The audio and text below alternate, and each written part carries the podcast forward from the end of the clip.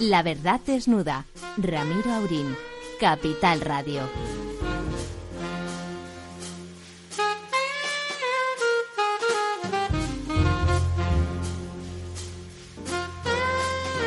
Buenas noches, amigas y amigos. Aquí estamos otra vez dispuestos a desnudar la verdad que con la que está cayendo no es fácil, porque todo el mundo tiene miedo a constiparse. Eh, no se sabe, no se sabe qué es más peligroso, si desnudar la verdad o vestirla o vestirla de lagarterana. Con nosotros, me imagino, aunque no estamos viendo las caras lamentablemente todavía, ya saben, y no lo sabemos cuándo, porque lo de ayer del plan de, de, desconfinamiento fue un poco una broma. Eh, profesor Tamames, ¿está usted por ahí? Naturalmente que estoy aquí. ¿Dónde voy a estar, don Ramiro? A, a, estas horas, a estas horas. usted en cualquier sitio, perdón, en cualquier conciliábulo conspirando, conspirando de forma positiva, por supuesto. Don Lorenzo Dávila, muy buenas noches, Ramiro. Yo, a partir de las ocho y cuarto, ocho y veinte, que empiezan a sonar los helicópteros aquí por el centro de Madrid, ya, ya está claro que empezamos a entrar en una especie de, de Blood Runner donde salir a la calle es muy peligroso. Así que aquí estamos. Da miedo, ¿verdad? Da miedo. Y si Dios quiere, y los, y los cables telefónicos y todos los satélites y todo lo demás también quieren, tendremos también a don Argemino Barros ahí. Don Argemino. Don Argemino. Bueno, pues parece que don Argemino eh, no consigue contactar con nosotros. Esperemos que nuestro compañero Néstor rehaga eso en breve. Pero bueno, mientras tanto, si les parece, don Ramón y don Lorenzo, podemos comentar que, bueno, esa comparecencia que parece que fue escrita deprisa y corriendo en una en una sesión de Consejo de Ministros kilométrica, en el mejor estilo del mejor estilo de otro continente que no del nuestro, y más parecía un calendario que un auténtico plan para reabrir una economía compleja como la española, ¿no? ¿No le parece, don Ramón? Efectivamente, algo parece así. Eh, se aprecia una falta de entendimiento porque no fluye, eh, digamos, el tráfico de ideas y las propuestas y, y, los estudios que se tienen en todas partes no fluyen bien y hay una especie de, de, de foso lleno de agua, no sé si habrá cocodrilos también dentro, puede suceder, que separa al gobierno de muchas cosas hasta el punto que algunos consideran que empieza a ser un gobierno un poco zombie. En el sentido, en el sentido, por ejemplo, que lo hemos visto esta tarde en el debate en el Congreso, eh, en el sentido de que se va a trabajar sobre la base de provincias e islas, las islas de Canarias y de Baleares, y en la primera propuesta de Cataluña y del País Vasco se dice, bueno, es que trabajar con provincias no es bueno porque tenemos las estadísticas por zonas sanitarias que están fraccionadas dentro de una misma provincia, con resultados y situaciones muy, diferentes, muy diferentes. Entonces... Don, Ramón, permítame que acaba de entrar ya de nuevo Argemino y como él va a estar con nosotros menos ratito, luego seguimos con, con el tema de lo nuestro, de lo nacional. Don Argemino. Hola, ¿qué tal? ¿Cómo están? Aquí estoy, que ha habido un pequeño error telefónico. Nada, cosas que pasan. Estamos muy lejos, tan cerca, tan cerca como parece usted con su sonora voz y, y tan lejos. Bueno, ¿qué, ¿qué, nos cuenta? Ahí en su Nueva York las cosas parece que se van, no diré relajando, pero por lo menos parece que el momento peor ha pasado. Y, y, además, bueno, el presidente de ese gran país se empeña en amenizar las sesiones para que la gente esté entretenida y, y, lo último, por primera vez, al menos desde aquí, parece que la última butade, esa del detergente y que se, bueno, dio lugares a memes, a memes muy, muy explícitos al, según el gusto ibérico. Eh, y parece que saber si que le ha, le ha, desprestigiado un poquito o no, o eso es una visión europea y en realidad lo del detergente, inyectarse y tal, y el desinfectante, eso ha pasado también a desapercibido y ha quedado como una gracia chistosa. No, no, desapercibido en absoluto. Aquí también ha habido memes para dar y tomar, porque es curioso, ¿no? El día antes de que Donald Trump sugiriese la posibilidad de inyectarse desinfectante, eh, un estudio del Departamento del Interior del Gobierno de Estados Unidos dijo que el desinfectante, eh, la lejía eh, y también el calor extremo podía matar el coronavirus. Pero claro, una cosa es que uno le eche un chorro de lejía a un coronavirus o, un chorro de gasolina y lo mate y otra que, la lejía actúe con tranquilidad dentro del cuerpo humano, ¿no? Claro, y luego además, por otra parte, hubo también un, hay un charlatán, porque es un charlatán oficialmente, eh, considerado por la justicia una persona culpable de fraude, un hombre que lidera una iglesia en Florida llamada Génesis 2, que lleva años produciendo lejía y vendiéndola de forma milagrosa diciendo que cura el SIDA, que cura el cáncer, que cura el autismo y que hay que tomarla simplemente pues a sorbitos o inyectándose. Entonces, este señor parece que le envió una carta al presidente Donald Trump y según el diario The Guardian, Donald Trump podría haber, digamos, anotado esta recomendación y haberla pues expresado públicamente como ocurrió hace una semana, dando lugar a críticas y a mofas también bueno, a mofas y, a, algunos intentos. Había por ahí alguna publicación que decía que había habido 20 o 20 y pico casos, no muchos, pero, pero 20 o 20 y pico casos de gente que habían tenido problemas, ¿no? Bueno, concretamente 100 en Nueva York y también conocemos los números de Maryland, 100 también en Maryland. Eso en 24 horas después de la, de la sugerencia del, del presidente. Así que también ha habido efectivamente un daño a la salud pública eh, las palabras, dicen que a veces hay que mirar las acciones y no las palabras, pero las palabras a veces también pesan y mucho. Claro, cuando son del líder.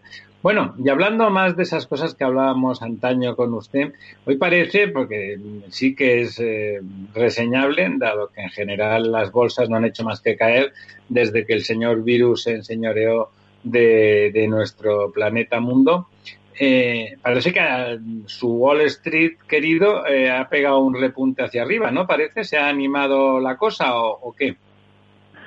Sí, se ha animado la cosa. Yo diría que hay tres factores. Un factor es que Jerome Powell, el presidente de la Fed, ha vuelto a hablar y en una conferencia hace apenas una hora ha dicho que la Fed no tiene intención de interrumpir su programa de, estímulo, ¿no? De, préstamos, de compras eh, de activos que por ahora ya ha gastado la Fed, hay que recordar, 6 billones de dólares, 6 trillion, diríamos, billones europeos con B, y no tiene intención de, parar, lo cual puede ser un alivio ¿no? para los mercados.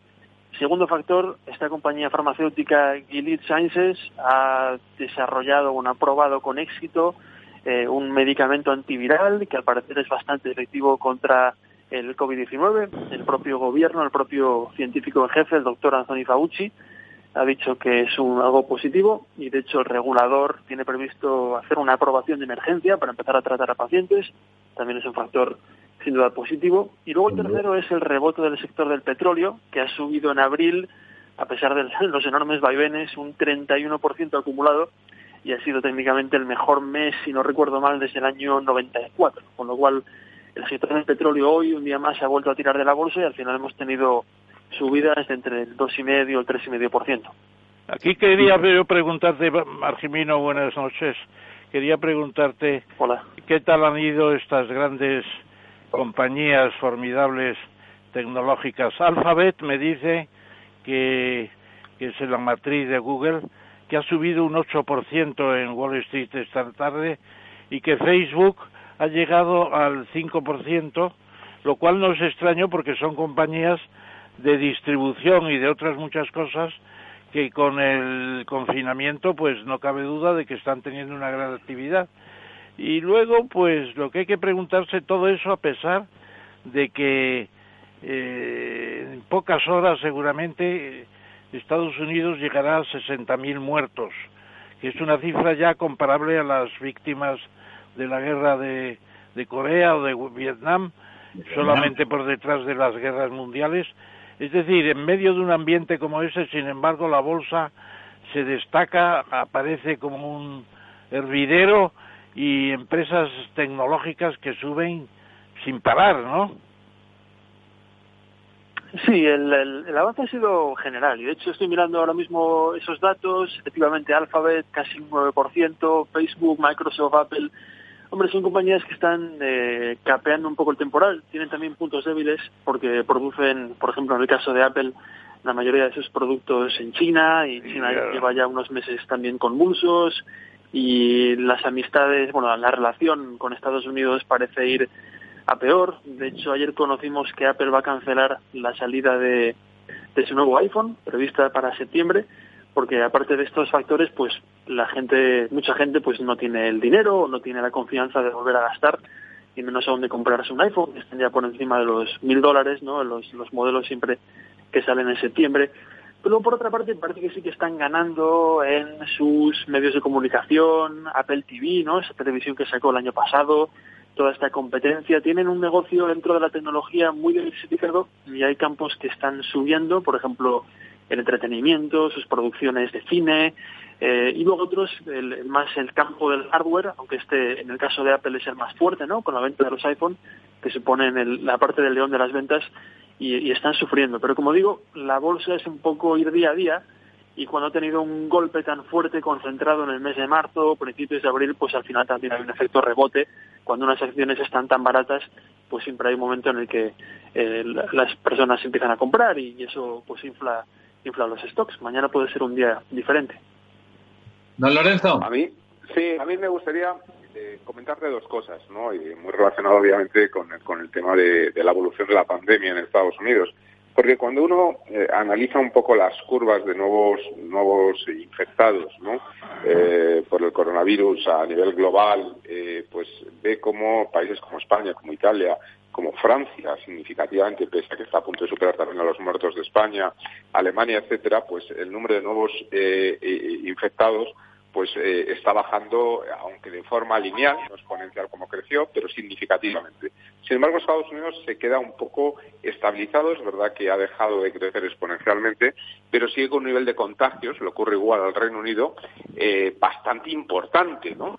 Y, hoy me llamaba muchísimo la atención porque me recordaba a nuestra famosa eh, manifestación del 8M, eh, un funeral masivo que ha habido en Nueva York, eh, entiendo que en Brooklyn, de la comunidad eh, ultraortodoxa judía, por la muerte de un rabino, que ha tenido incluso que ir al alcalde de Nueva York personalmente a tratar de, desconvocar esa, esa enorme manifestación, da la sensación como que Estados Unidos es un poco inconsciente de eh, la evolución que está siguiendo con la, con, la pandemia, ¿no? Y ya no solamente desde el punto de vista del poder político, eh, lo hemos hablado y criticado muchas veces el caso de Donald Trump, sino un poco la, propia sociedad, ¿no? Eh, a mí me ha llamado muchísimo la atención, después, ya digo, de las críticas que había a nivel europeo de manifestaciones grandes, encontrar esta fotografía, pues con miles de personas y muchos de ellos sin máscaras en Nueva York, creo que fue ayer por la noche. Sí.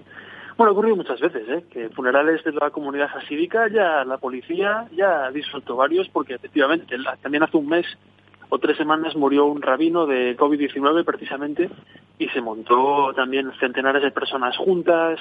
Eh, las yeshivas, que son las escuelas de judíos ortodoxos, continuaron abiertas más que las escuelas, a pesar de la orden del alcalde de cerrar las escuelas en la primera mitad de marzo ya las yeshivas permanecían abiertas, continuaba habiendo servicios, eh, las sinagogas seguían abiertas, con lo cual en este planeta que es Nueva York, cada comunidad tiene un poco sus tradiciones y la comunidad hasídica es muy particular, también porque son familias grandes que viven en apartamentos pequeños, tienen el índice de natalidad más alto con muchísima diferencia de Estados Unidos, viven con su gente mayor. Eh, es un cóctel de factores peligroso, ¿no? Entonces, el ayuntamiento... Pero esto es extendible. Lo digo por esa curva que digo que no, que no disminuye ni linealmente, que se ha quedado ahí estable, es verdad que no crece exponencialmente, pero sigue con un nivel de tasa de contagios, de nuevos contagios, eh, muy, muy, muy importante, ¿no? Sí.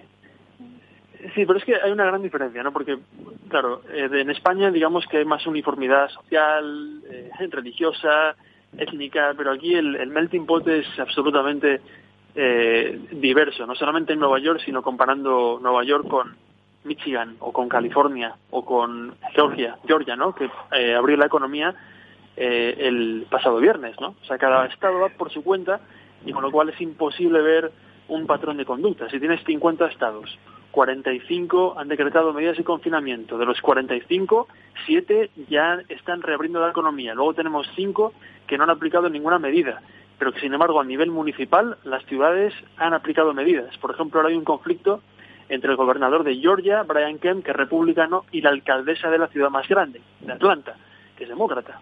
Claro, el gobernador dice, se pueden abrir boleras, se pueden abrir salones de manicura, salones de peluquería, restaurantes. Y la de Atlanta dice, ni de broma, no habláis, no, no habráis, no salgan a la calle, escuchen a los científicos. Entonces, el nivel de elementos, dice, no, si en España tenemos 30 elementos para un poco discernir qué ha pasado, etcétera, etcétera, en, en Estados Unidos hay un nivel infinito, estado por estado. Mira, otro ejemplo, por ejemplo. Hace tres días, una gobernadora, la gobernadora de Arizona, recomendó a los manifestantes que se manifestaban contra las medidas de confinamiento que para pasar desapercibidos se vistiesen de personal sanitario. Es decir, una gobernadora recomendando cómo protestar y cómo sabotear las medidas de confinamiento que recomiendan los científicos. Es decir, es una situación que por mucho que uno se queje de España, en España algo así no se vería. Personas armadas hasta los dientes rodeando el Capitolio de Michigan protestando contra las medidas de confinamiento. Personas con, con rifles de asalto en la calle, con granadas colgando de la, de la chaqueta.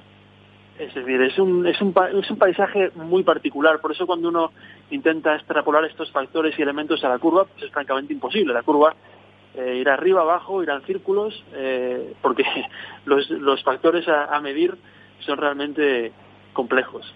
Oye, Marcimino, un tema que también esta tarde se ha suscitado por allí, por Estados Unidos, Nueva York, y que pensaban que iba a influir negativamente en la bolsa y no ha sido así, es que se calculaba que la recesión llegaría a algo el nivel de del cinco y medio o el seis, no acuerdo, no me acuerdo bien, y realmente está un poco más alta.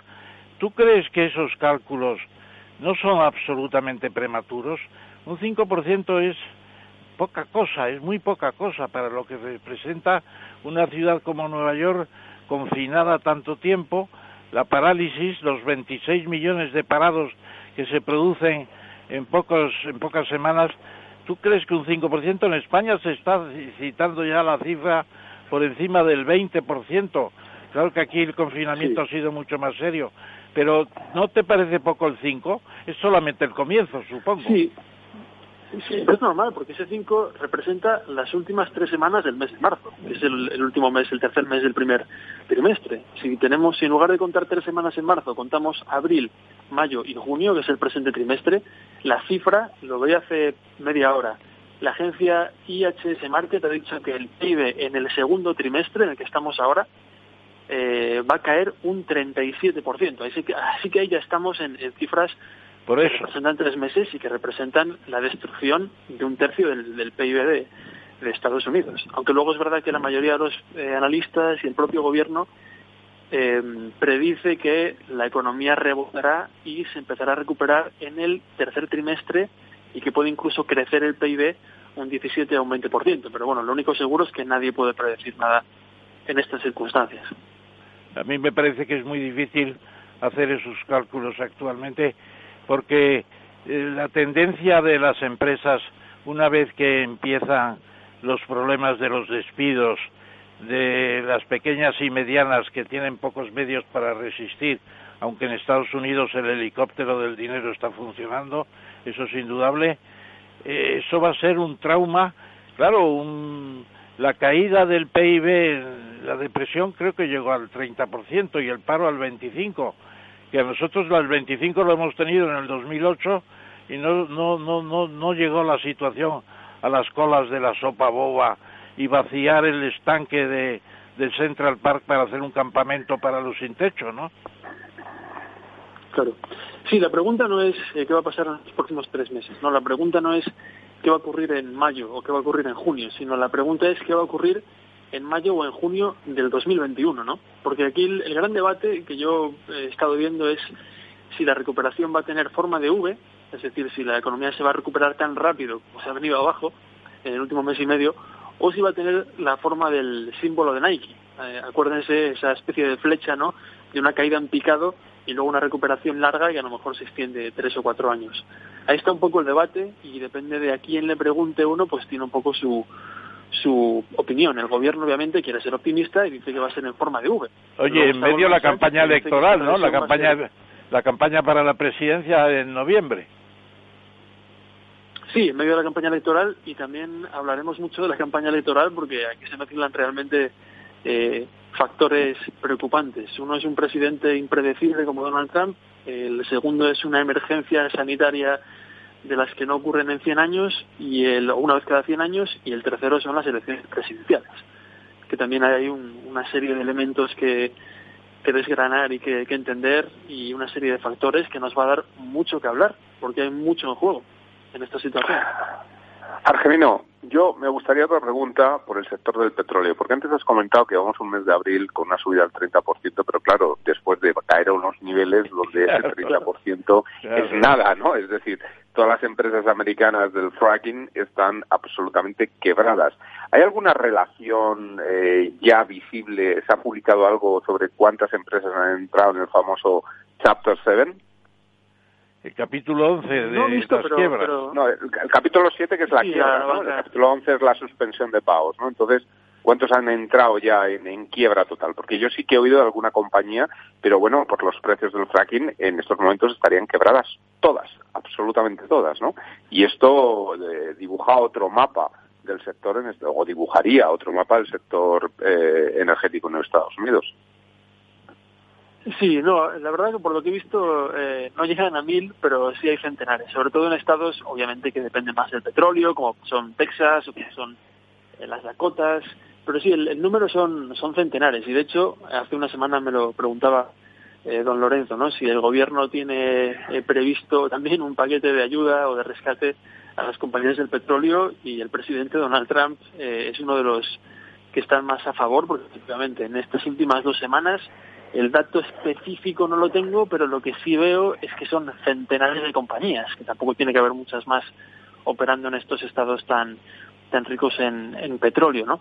Eh, tenemos eh, también miles de trabajos eh, que están en la picota y, bueno, recordamos, lo decíamos hace una semana, que el sector que más empleo se ha creado desde la gran recesión ha sido el del petróleo, por ese, esa innovación de las técnicas de fracking, de, de hidráulica, ¿no? Las compañías han, invertido más y están eh, extrayendo petróleo de lugares más complicados. Así que esto va a ser también clave en, en determinados eh, estados. Y veremos Oye, y, una, una pregunta por mi parte, por mi parte una pregunta que Ramón. sí, gracias. Pues es la siguiente. ¿Es factible que en estos momentos Venezuela esté en más peligro que nunca?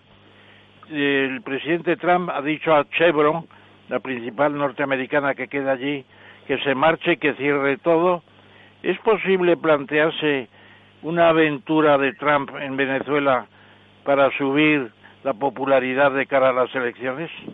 Se habla, se habla de eso porque el momento es crítico y si manda allí a los marines, si manda a los marines y a las cañoneras, como se decía antes, la cosa puede elevarle o se vería demasiado torpe la operación. Hombre, es una, es una pregunta también eh, sobre lo, desconocido. Lo cierto es que las guerras salen, salen muy caras. ¿no? Solamente Irak y Afganistán eh, se han ventilado a lo mejor 5 eh, billones europeos de, dólares y aparte Donald Trump tampoco está en una posición política muy fuerte y, tiene ese problema que de que Donald Trump no es un presidente ruso y su popularidad en realidad se mantiene prácticamente estable. Incluso en medio de la pandemia no, no pasa del 45%, Así que tampoco las reglas de otros presidentes se le aplican a él, ¿no? Y una aventura militar puede salir bien eh, al principio. Tenemos ejemplos con Ronald Reagan, con sus intervenciones en, el Caribe, en Granada, en Panamá. Eh, y luego tenemos también eh, lo, el caso de Jimmy Carter, ¿no? Que también se, se, aventuró a rescatar a los rehenes en Irán y su popularidad bajó al, al 25%. Yo no he visto nada acerca de Venezuela más allá de lo que usted comenta de sacar los activos de Chevron y ahora parece que Venezuela está en una situación más peligrosa que nunca porque depende casi exclusivamente del petróleo y el petróleo está como está. Así que habrá que ver cómo... Igual no hace falta una intervención militar para que el régimen de Maduro se, se acabe desplomando. Esperemos que sea así. no, déjeme que antes de que se vaya, ya sé que es la hora. Eh, ¿Celebran ustedes ahí el día el día 1, el Día del Trabajador, que de hecho tiene el origen en Estados Unidos, ¿no? ¿Es una celebración festiva? No, aquí es en septiembre, porque era el 1 de mayo, pero un presidente, lo digo de memoria, no me acuerdo exactamente de cuál, eh, lo, lo, cambió para hacer un poco el lío a los, a los trabajadores que se movilizaban. ¿no? Había un momento sensible, la próxima vez lo podemos mirar con, con más especificidad, pero lo cambió a septiembre para quitarle la magia del 1 de mayo y para, digamos, divorciar el movimiento obrero estadounidense de los movimientos obreros europeos. Movimientos sobre todo socialistas y en cambio en la fiesta del trabajo son los mártires de Chicago, ¿no? que, murieron en una huelga. Eh, es muy americano, por cierto. Sí, pero por eso decimos que a pesar de ser esa fecha, la cambió, como decía, yo no lo sabía eso. Pues nada, estupendo. Eh, aquí ya sabe, aquí sí, en toda Europa y en España en particular, el día uno es el día del trabajador, el día del trabajo en la versión franquista, eh, porque la, la, de verdad es la del trabajador, no la del trabajo. Y bueno, y ahí está esa fiesta. Don Argemino, muchísimas gracias. Eh, el próximo miércoles, una vez más. Les recomiendo a todos encarecidamente las crónicas de Nueva York que escribe Argemino Barros en el Ágora Diario en el fin de semana. Son formidables, formidables eh, literariamente y por su contenido. De verdad se lo recomiendo. Argemino, hasta el próximo miércoles. Muchas gracias. Hasta la próxima. La verdad desnuda. Capital Radio. Hablar de mentoring es... Mercedes Sancho, mentora. Hablar de mentoring es hablar de escuchar para entender y de conversar para crecer en un diálogo que enriquece a las personas, que enriquece a la organización y por lo tanto al negocio. Un programa de radio realizado en colaboración con la Red de Mentoring de España, todos los lunes a las 10 de la mañana en Capital, La Bolsa y la Vida, con Luis Vicente Muñoz y Julio Rodríguez. Puedes escuchar las mejores experiencias de mentoring en podcast. Decenas de personas las comparten contigo en la web de Capital Radio.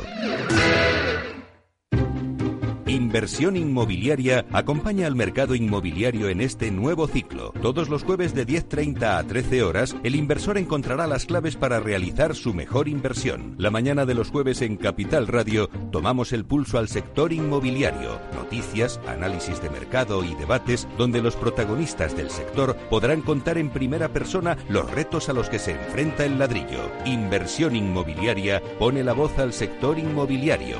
Aquí en Capital Radio.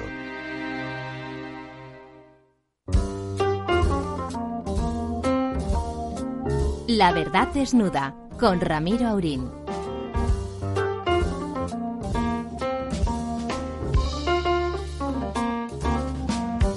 Bueno, pues aquí estamos de vuelta hoy. Hoy tenemos dos invitados, dos invitados ilustres, ilustres en el sentido que más me gusta a mí de la palabra, de, ilustres por ilustrados, no por ilustrísimos, sino por competentes y por capaces y por, bueno, ese tipo de personas que hacen que un país eh, funcione. Eh, doña Fátima, doña Fátima Báñez. Hola, buenas noches.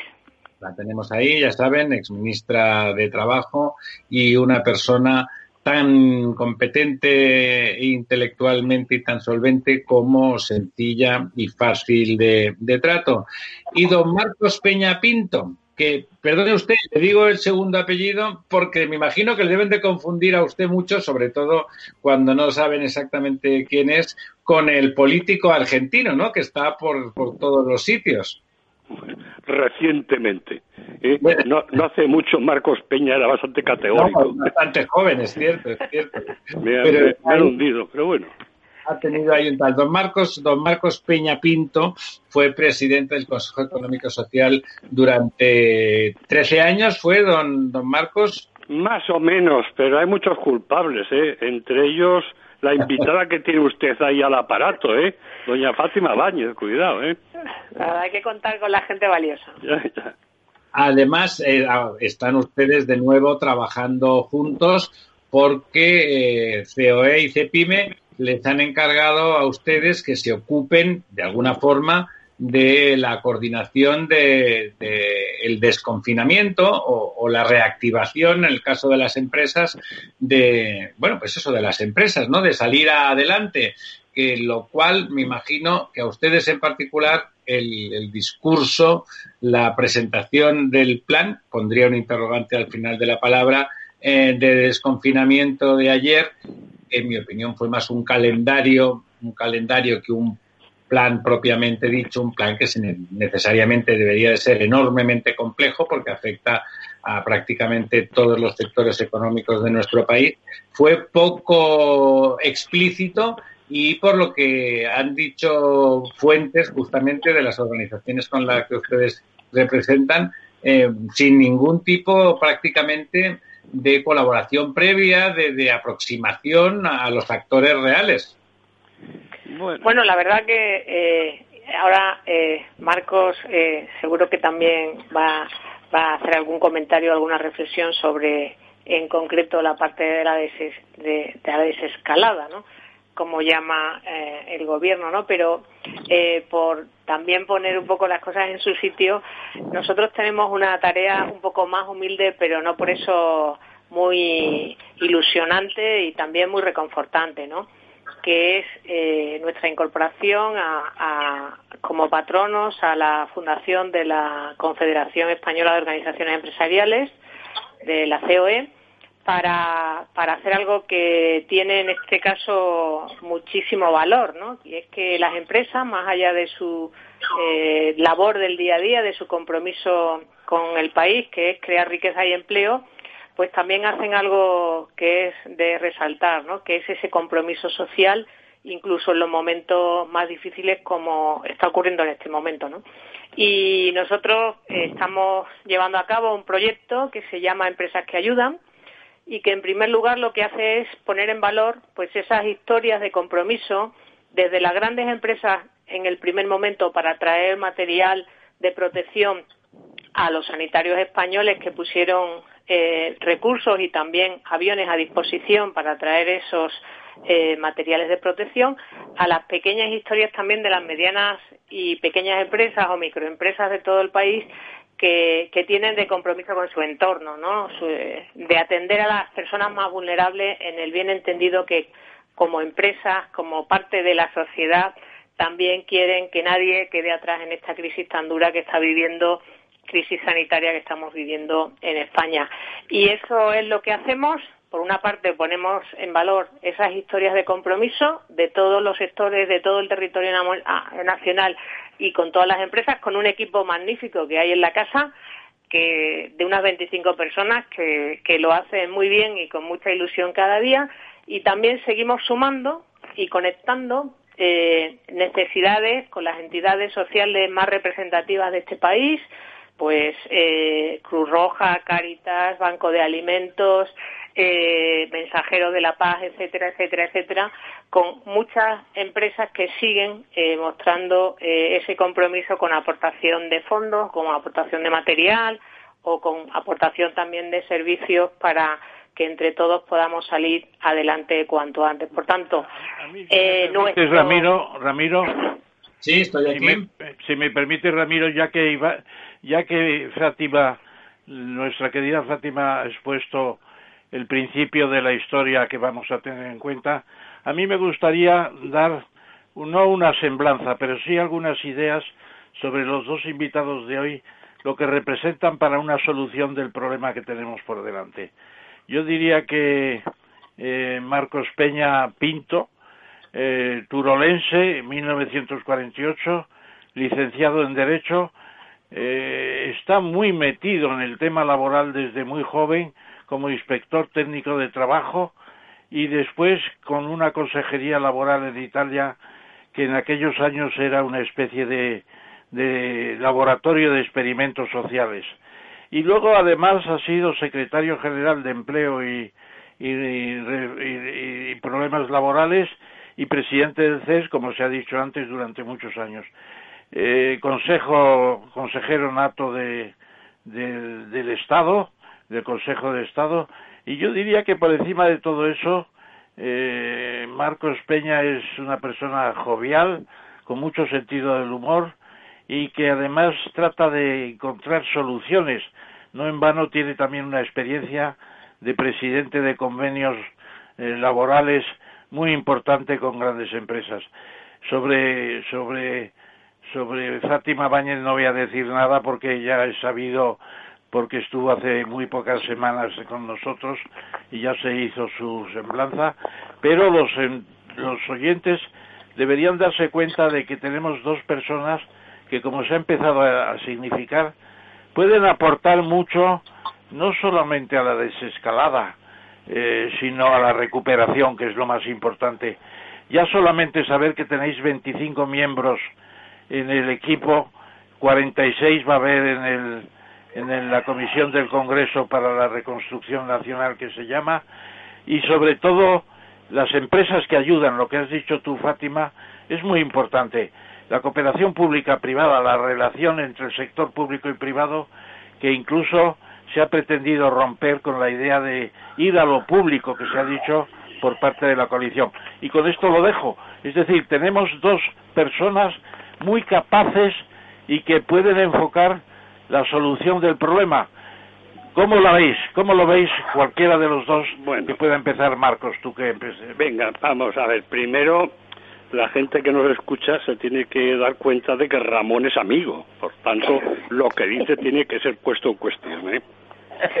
en absoluto, Marcos. Entonces, vamos, vamos a ver si somos capaces de diferenciar dos ámbitos. El ámbito actual, ¿no? En el que estamos, pues es de una complejidad enorme y hay que ser quizás hasta compasivo, ¿no? O comprensivo, porque es muy difícil gestionar lo que pasa. Pero la comunicación sí que es un poco hiriente, es una comunicación distante, hierática, a menudo arrogante, casi siempre confusa, y eso es malo porque promueve la incertidumbre que es justamente lo que tenemos que evitar. Pero no nos olvidemos de que lo malo está por llegar. Y hay que ser conscientes de que nos adentramos en un territorio bastante inhóspito, que es imposible resolverlo al margen del entendimiento. El esfuerzo por el entendimiento es lo que más nos debe preocupar. Y el entendimiento no es una jaculatoria, no es pedirlo en una sesión parlamentaria. Exige un comportamiento, exige respeto al otro, que es fundamental. Reconocer la alteridad del otro para poder negociar y entenderse con el otro. Exige un diagnóstico compartido de la realidad, porque si no sabemos de dónde venimos, jamás sabremos a dónde vamos. Y exige un entramado institucional potente y lo cierto es que el nuestro es muy frágil.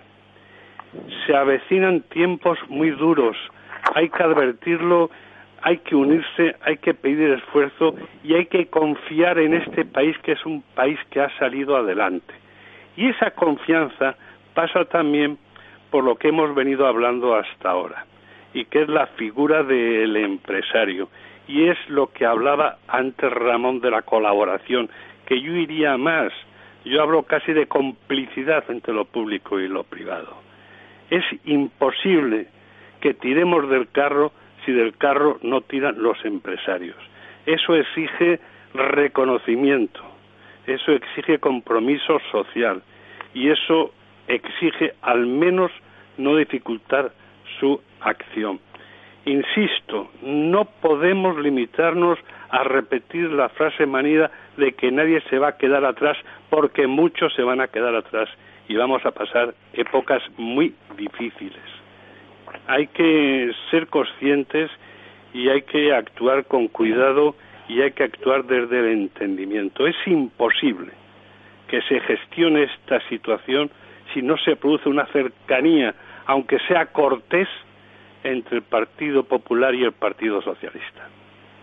Don Marcos, eh, dice usted una cosa con mucho sentido, que es la, voluntad de pactar no puede ser una simple ejaculatoria y después, en el preámbulo, porque esto de ayer era el preámbulo de una posibilidad de pacto real entre las fuerzas eh, más eh, numerosas, las más, los dos partidos que han gobernado España, el Partido Socialista y el Partido Popular, pero ayer más allá de que el tal plan no era tal, y, que, y de la calidad que tuviera ese plan o no plan.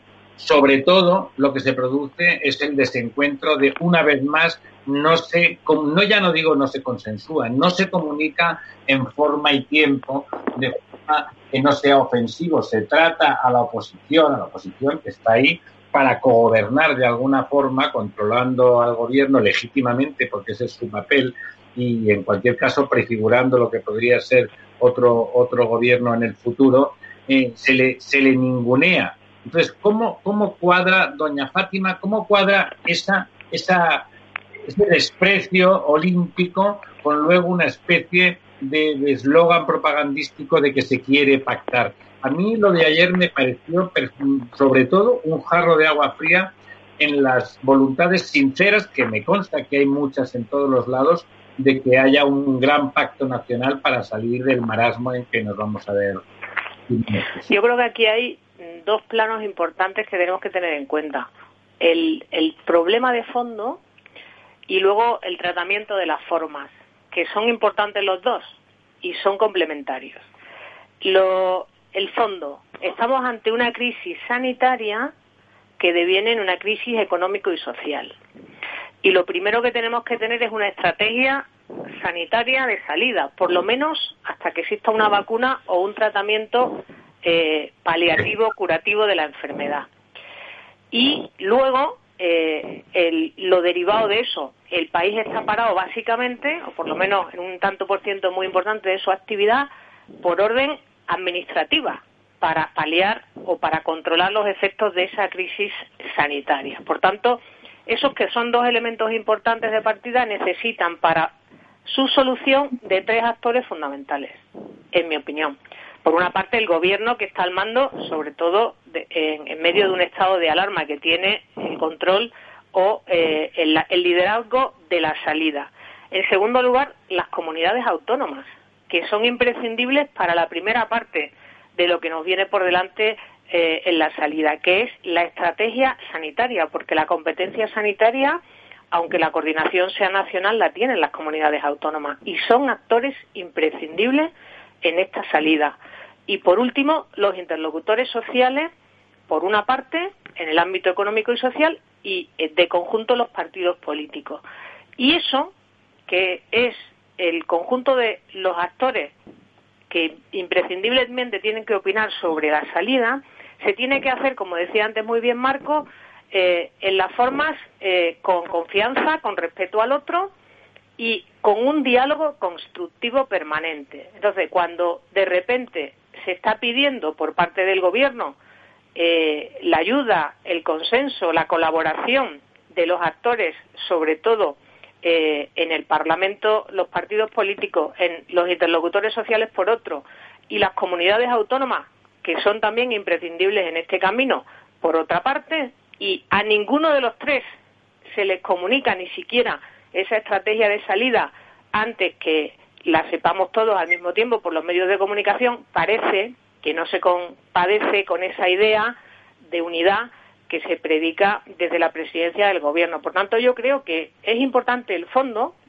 porque de, lo que acertemos en tiempo y en forma eh, sobre la recuperación, esta será más rápida y con menos costes, y ahí creo que ha faltado, falta, falta eh, eh, generosidad y también de alguna manera responsabilidad por parte del que tiene la mayor responsabilidad, ¿no? que es en este caso el gobierno de España. ¿no? Y todo el mundo está en la buena disposición, porque efectivamente, eh, como decía muy bien el profesor Tamames, esto es un tema capital, porque nos estamos jugando en estos meses la España de los próximos años. Que, que la recesión en la que entramos por la crisis eh, sanitaria no sea larga y no tenga costes en términos económicos y sociales eh, que nos condene a muchos años de, volver a la normalidad anterior, ¿no? Y por eso es tan importante que se haga bien en lo material, en las decisiones concretas, pero sobre todo que se haga bien en las formas para buscar esos consensos amplios, porque el país eh, puede sufrir mucho en los próximos meses. No, Lorenzo. A, Fátima, me gustaría, una, como unas noches, Eh, sobre todo porque tú, bueno, pues ya has estado muchos años pues en el Congreso de los Diputados y un poco en este eh, mundo de, la toma de decisiones políticas. Eh, hoy hemos visto cómo el señor Urcullo amenazaba, yo creo que con bastante convicción, a no votar la prórroga del estado de alarma. Claro, la no prórroga del estado de alarma convierte esta especie de despropósito de plan de, desescalamiento eh, en, papel mojado. Pero no solamente eso. ¿Qué ocurriría si no se produce esa prorrogación del estado de alarma? ¿Volveríamos todos a la normalidad anterior? ¿Cada uno haría lo que quisiera? ¿Todo empezaría a abrirse de golpe? ¿Qué es lo que ocurriría, no? Es decir, que, que, si, que si hay la posibilidad de poner un plan de, desca, desescalamiento es porque hay un estado de alarma. Si esto no se prorroga, devendría el caos. ¿Cómo, cómo, se, se, se, puede gestionar esto desde, desde, bueno, desde, desde la política y desde el gobierno?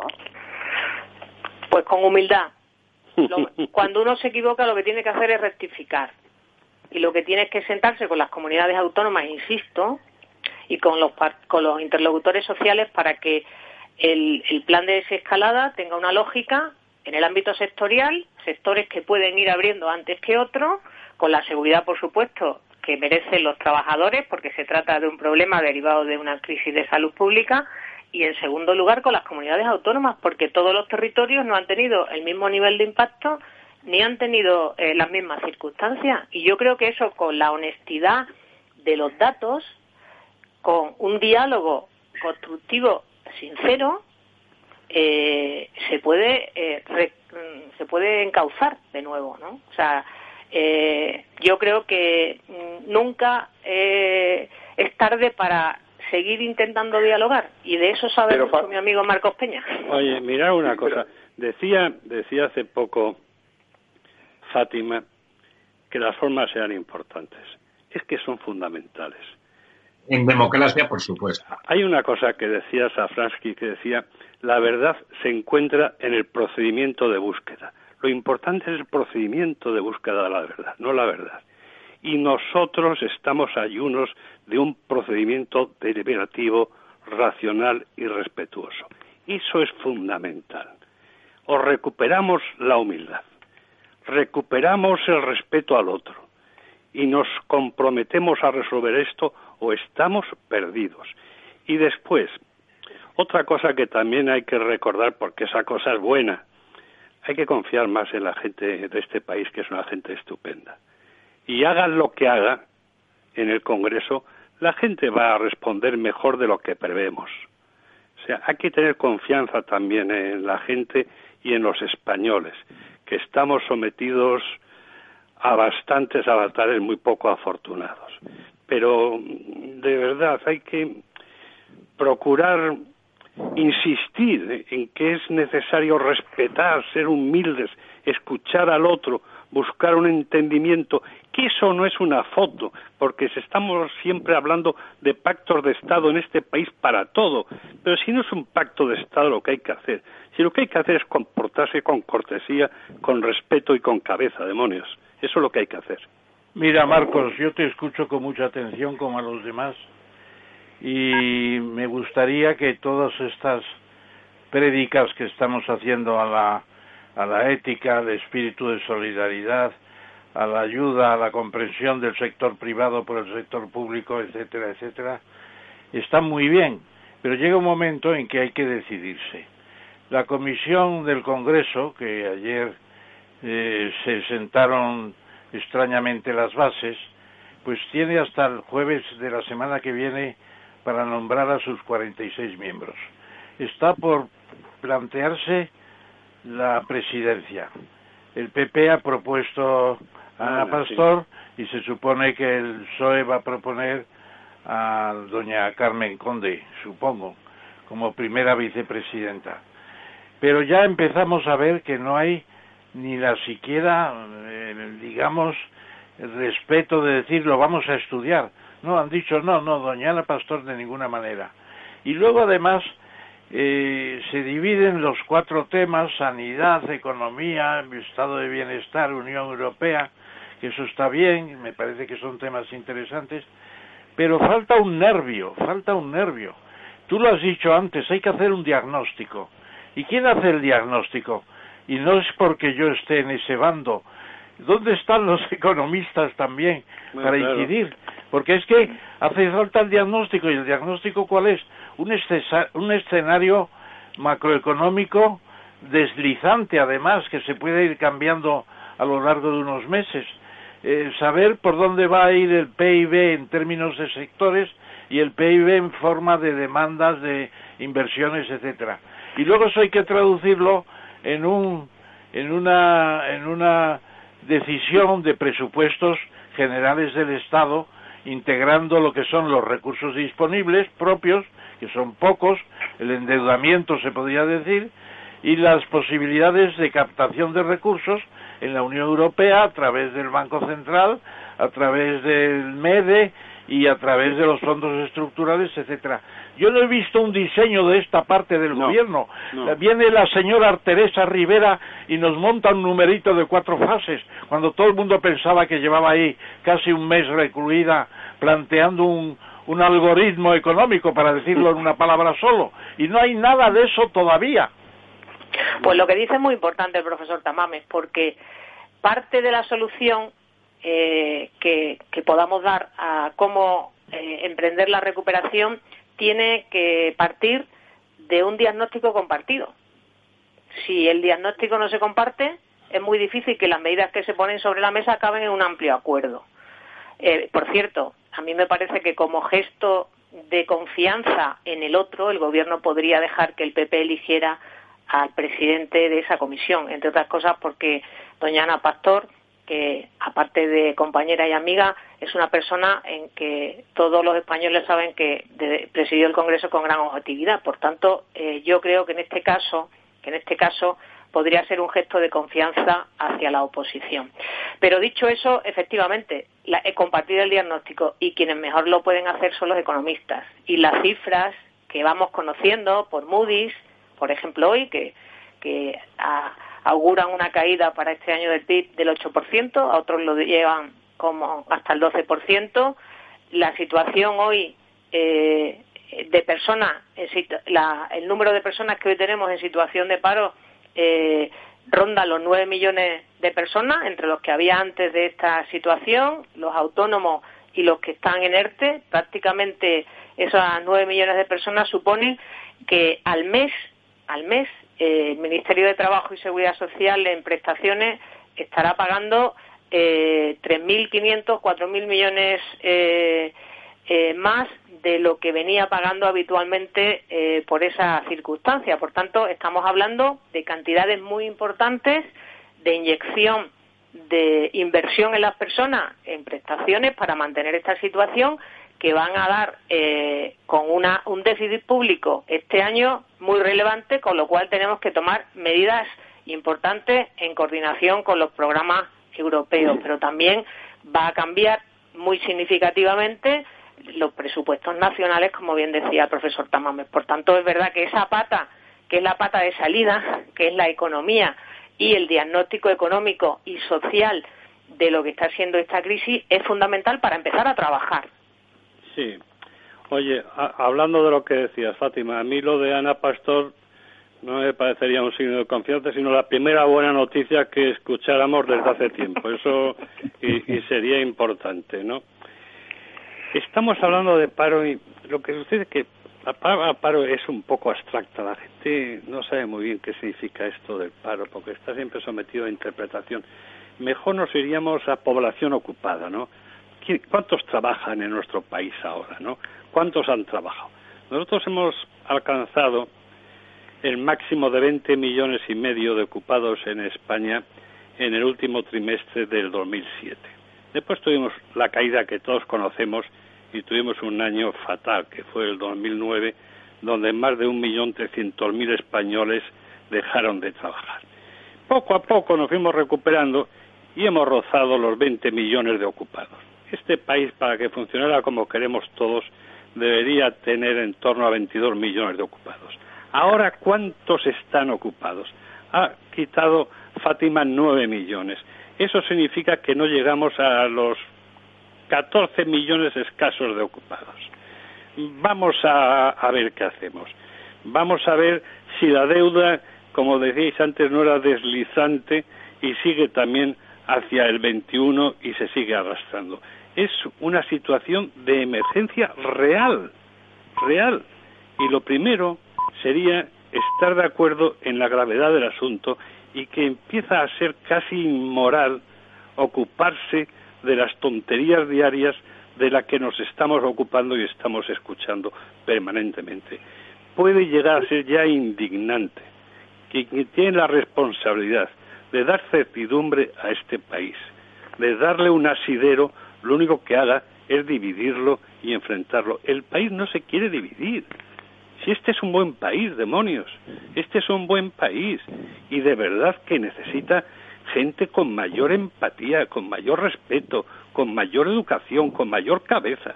No hay derecho realmente a sufrir lo que estamos sufriendo los españoles durante estos días y el temor que tenemos a ver qué sucede en los días venideros. Efectivamente, en esa línea, querido Marcos y querida Fátima, yo diría que vosotros tenéis mucha responsabilidad. El paso que ha dado la, la COE y CEPIME, el paso que han dado las dos al designaros para que empecéis a alumbrar un poco, no se trata solo de empresas que ayuden, como decía Fátima, eso está muy bien. Y en un repertorio de esas empresas, lo que han hecho durante la crisis hasta ahora ha sido impresionante. Bueno, pues es mucho más que eso. Es decir, tenemos que planear cómo vamos a sustentar a los parados durante un tiempo y ver la forma de incentivar la vuelta al trabajo de la manera más rápida posible, no creando una renta vitalicia, una renta mínima vital, no, renta vitalicia. Es decir, incentivar a la gente para que se les quiten las ganas de trabajar que muchos no tienen. Y segundo lugar, lo que hay que plantearse es eh, cómo se articula todo eso. Y ahí hace falta conocer las posiciones sectoriales, el PIB por sectores, conocer las demandas y demás gastos por del, del propio Producto Interior Bruto y traducirlo en un presupuesto. Yo insisto mucho en el presupuesto, un presupuesto de cuatro años, indudablemente también. Tenemos que romper las reglas presupuestarias. déjeme, déjeme un momento, por favor. Bueno, pues adelante, venga el perfil académico y riguroso de don Ramón, a mí yo esperaría que de, la COE y de la CEPIME, de los empresarios, que contrariamente a lo que algunos miembros conspicuos del gobierno lo único que tienen interés es en desprestigiar lo que estén haciendo de bueno de forma permanente, pero yo sí que esperaría de, de, ustedes, y digo de ustedes en cuanto que ahora mismo representantes de las organizaciones mayoritarias del empresariado español, es que intentara aportar a, esa, a ese desbarajuste y a ese planteamiento sin conocimiento cómo articular sector por sector, yo me imagino unas mesas de trabajo serias donde, sea, donde cada sector, que son enormemente diferentes y singulares, los sectores económicos se parecen en muchas cosas y en otras cosas tienen características extraordinariamente particulares de, para poder aportar, porque en algún momento este desastre va a necesitar que se ponga encima de la mesa eh, factores operativos concretos. Y uno esperaría que, que sus organizaciones prepararan un poco eso para cuando sea el, porvenir ese en que decidan preguntarles a los actores reales cómo podemos hacer para salir de esta, por supuesto, con los, los trabajadores eh, desde el punto de vista de su salud protegidos, por supuesto, que nadie, bueno, alguien lo puede dudar, pero nadie con sentido común, eso es el objetivo de todo el mundo y los primeros de los empresarios, pero también cómo operativamente. Hoy, por ejemplo, los, los hoteleros decían, bueno, es que el que, el que está planeando el, la desescalada en el sector hotelero no sabe nada de hoteles, ¿no? O sea, un, hotel normal con el 30% de ocupación y sin servicios de hostelería ni de bar es inviable, sencillamente. O sea, no hace falta que hagan la fase del 30% porque no sirve para nada, ¿no?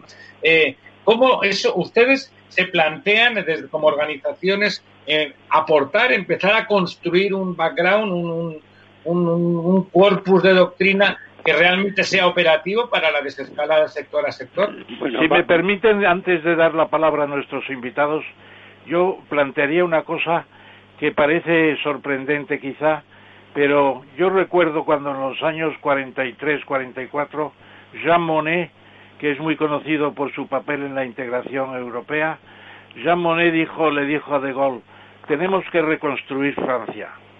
Y reconstruir Francia significa, al final, un plan que se llama indicativo. Reunió a los sectores, averiguó lo que querían, planeó las inversiones en los servicios públicos básicos, estudió todo eso. Bueno, ahí viene la recuperación de Francia, que ayudó mucho al plan Marshall, desde luego, pero fue eso fundamentalmente por una buena organización con los sindicatos, con las empresas, con las instituciones. Hay que plantearse esto como una recuperación y modernización de España e incluso hay que introducir, y con esto termino esta intervención, no quiero alargarme más de lo que acostumbro, pues yo diría que hay que prever también la inversión a largo plazo. Está planteando Ábalos, pero Ábalos porque se lo han dicho Julián, Núñez, Julián Núñez y Jaime Lamo de Espinosa que hay que invertir en infraestructuras y que hay que invertir en vivienda a largo plazo también. Sí. Oye, la verdad, claro, que es que es que todos tenemos razón y es verdad que el conocimiento de los problemas no origina la solución de los mismos, ¿no? Pero os quiero recordar una cosa cuando habláis de pues ese trato sectorial, ¿no? Que claro que es fundamental, ¿no? Y aquí los sectores más afectados de inicio va a ser pues turismo, hostelería, comercio minorista, infraestructuras, transporte de viajeros, etcétera, ¿no? Pero os quiero recordar una cosa porque es una cosa que ha sido buena y como siempre lo bueno pasa a menudo desapercibido. Recordar cuando se produjo la desinvernación reciente, ¿no? Que hace unos 10 días más o menos, ¿no? Y bueno, pues el temor que había entre toda la gente a cómo me voy a reincorporar al trabajo, etcétera, ¿no? Bueno, pues la patronal de la construcción, comisiones y UGT hicieron un acuerdo y pactaron las condiciones del retorno al trabajo Y, pactaron la prevención de riesgos laborales que debía que llevarse a cabo, ¿no? Oye, eso está bien, es decir, que ahí había mimbres, ¿no? Y claro que sería bueno que esto pues se conociera un poco más, porque eso significa también confiar un poco más en lo que tenemos, ¿no? Y, eso es importante, porque, hombre, yo comprendo que los sindicatos tienen unas dificultades enormes, la COE tiene unas dificultades enormes, pero son sujetos constitucionales del artículo séptimo de nuestra Constitución. Han hecho cantidad de cosas, han pactado siempre. Con las dificultades que pueden tener, registran realidad, están en lo concreto. Hay que confiar en ello. Y confiar en ello significa también confiar en la figura que ha salido tanto durante esta charla, ¿no? Que es la figura del empresario, ¿no? que es complicado porque tenemos un país con una fotografía empresarial compleja. Si contamos más o menos, ¿no? Con un millón y medio de empresas, el 95% de ellas tienen menos de cinco trabajadores. Pero claro, esos empresarios no necesitarán apoyo, no necesitarán abrigo, promoción, formación, de todo. Si eso es lo que tira este país, es lo que lo soporta, ¿no? Y entonces eso es bueno porque también esa reputación empresarial vale para el reclutamiento empresarial y eso da bienestar a un país. Esos son mimbres de modernidad. Sea, que, que todo eso que es poco abstracto, es poco aprehensible, ¿no? Pero sin embargo es fundamental, ¿no? Es que contestar, por ejemplo, una donación de Amancio Ortega es que es surrealista en nuestros tiempos, ¿no? Es que es surrealista, parece que es una anécdota, que es un asunto menor, no es un asunto menor, es un asunto importante. Pensar que es el momento de recuperar lo público y que de aquí salimos solamente con el sector público bollante es, es una locura. Es decir, es que eso nos conduce a menor bienestar, a más pobreza. Entonces, claro, esto hay que tenerlo claro, porque es que coger el camino distinto es un camino que nos conduce a un sitio bastante inhóspito, ¿eh? Y esto hay que tenerlo en la cabeza. Bastante Como Marcos, eh, hay que poner en valor y potenciar los acuerdos que nacen de manera responsable. O sea, el gobierno se encontró el 15 de marzo con un acuerdo en el diálogo social entre los sindicatos y patronal de cómo veían ellos la situación de resistir a corto plazo para iniciar cuanto antes la recuperación. Y lanzaron tres ideas fundamentales, que era la vía de los ERTES para mantener empleo, la vía de la liquidez a través de créditos rápidos eh, con aval eh, eh, del ICO para intentar que las empresas estuvieran circulantes para solventar esta situación de hibernación y luego el aplazamiento de impuestos para no tener mayores costes e iniciar la salida con mejores motores y con mayor rapidez. ¿no? Y creo que eso, que fue una eh, acción responsable de los sindicatos y la patronal juntos, tenía que haber sido mm, eh, aceptada por el gobierno con mayor generosidad. Cogió alguna parte, pero no cogió el acuerdo que incluso ahí estaba ya diseñado la salida de los ERTES hacia la situación ahora de desescalada. Es decir, ese acuerdo entre sindicatos y patronal tiene mucho valor porque es un acuerdo en términos de equidad y de justicia muy importante entre lo que son los trabajadores y la empresa, la empresa y los trabajadores. Pensemos que no hay trabajadores sin empresa ni empresas sin trabajadores. Entonces, si tenemos ya un acuerdo básico, sobre ese acuerdo, como cemento, vienen después los pactos políticos, más fácilmente. Y a nivel sectorial, antes hablaba muy bien de la importancia de las infraestructuras y a veces nos olvidamos de una infraestructura capital en España, que es la negociación colectiva. Y los sectores están acostumbrados a hablar y hablan serio, como hablaba muy, como señalaba ahora eh, Marcos con el, el acuerdo y el protocolo que han hecho en el sector de la construcción y en otros en España. Esas son las bases, los consensos básicos para seguir ampliándolo a nivel político. Y sabe muy bien cada sector, el de la hostelería, el sector del turismo, el sector eh, de la construcción, el de los servicios en general, el de la industria, lo que necesita en cada momento. Las normas de seguridad y de protección de los trabajadores, eh, en los límites o, la línea de la desescalada. Eso es para el gobierno, además, más fácil si lo hace con claro. Y hoy, eh, por, por acabar esta parte, ¿no? Pero ahora mismo, esta mañana, ha salido un nuevo informe de la Organización Internacional del Trabajo, donde vuelve a, repetir, a repetir Guy Ryder la importancia del diálogo entre eh, gobiernos, empresarios y trabajadores para tener una salida más adecuada, más acorde para todos.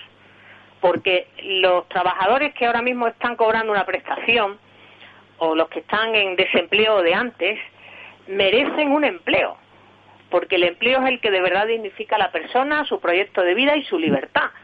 Y por tanto es tan importante contar con ellos, con unos y con otros, porque así será más fácil la salida para todos y los acuerdos posteriores a nivel político. Sí, totalmente de acuerdo, Fátima, totalmente de acuerdo. Y es que además es más sencillo, tienes razón, más sencillo y más real, porque a menudo nos olvidamos de que el Boletín Oficial del Estado en estos asuntos lo tienen que cumplir ellos. O sea que el Boletín Oficial del Estado por sí solo no es nada o sea, que quien tiene que cumplir la ley es bueno que esté en el diseño y es bueno que esté en la elaboración de ella, es fundamental.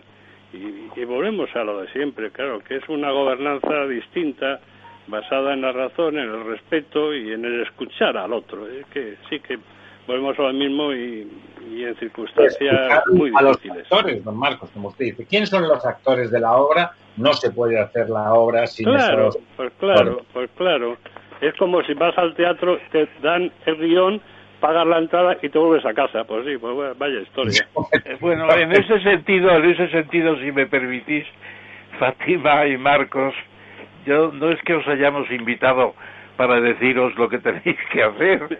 Por supuesto, ya somos todos mayorcitos. Pero a, mí, le gusta, le gusta a mí se me ocurre que esta conversación que estamos teniendo no ha sido tan frecuente en los últimos días en un plan, digamos, de poner en conjunto conocimientos y posibilidades.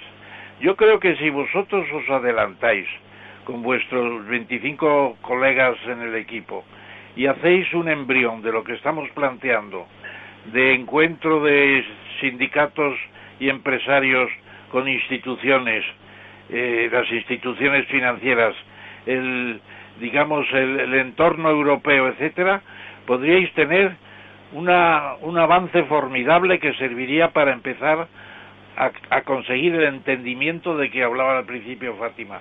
El entendimiento es importante, pero también hay que conducirlo. Alguien tiene que coger el liderazgo, porque si no lo coge el gobierno, que ni siquiera ha hecho un cuadro macroeconómico, ni han palanteado los presupuestos, pero ¿qué gobierno es este? Que, que salir por las tardes a las 7 de la tarde a, a perorar en la televisión española y a, contestar unas preguntas que llegan de la lejanía, pues eso está bien, pero una vez al mes está bien, pero no todos los días.